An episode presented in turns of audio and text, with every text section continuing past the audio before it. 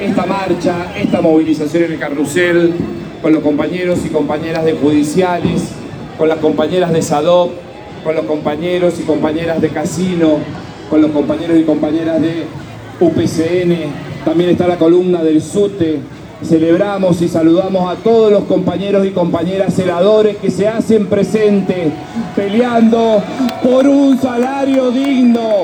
No podemos permitir más salario en negro.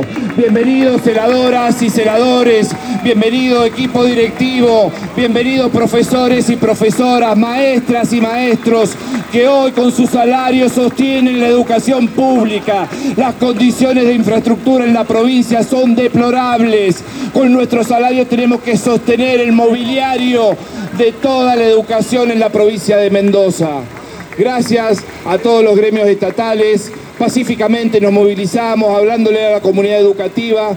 Queremos recuperar nuestra obra social que no está dando los beneficios que nosotros necesitamos. Queremos recuperar la infraestructura de nuestras escuelas, queremos que se equiparen las asignaciones familiares a las de la.